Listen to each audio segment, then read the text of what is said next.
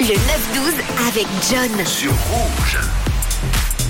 On le sait, c'est pas un secret, on va parler musique maintenant avec Elton John et désormais depuis quelques années déjà c'est une icône de la musique, une référence de la musique et c'est tout logiquement que le chiffre du jour lui est attribué. On en parlait en début d'heure, 278 c'est le chiffre du jour et c'est le nombre de dates pour sa fameuse tournée d'adieu, une carrière longue. Il a autant collaboré avec George Michael qu'il a performé avec Eminem sur une reprise de Stan, c'était lors des Grammy Awards, musique de film, groupe, carrière solo, il a tout connu il a tout connu, pardon, et c'est donc euh, en 5 ans que se déroule sa grosse tournée d'adieu, tournée qui a démarré en 2018 et qui prendra fin cette année. Et businessment parlant, c'est la tournée la plus rentable au monde avec apparemment une tournée qui rapporterait 800 millions de dollars. Des chiffres ahurissants, il pourrait même se payer des pubs au Super Bowl. Elton John n'en est pas à, 30 secondes près de pub. Hein. Elton John d'ailleurs qui sera en Suisse à Zurich dans le mois de juillet pour euh, cette dernière tournée cette tournée finale. En attendant, je vous propose l'un de ses titres, l'un de ses sons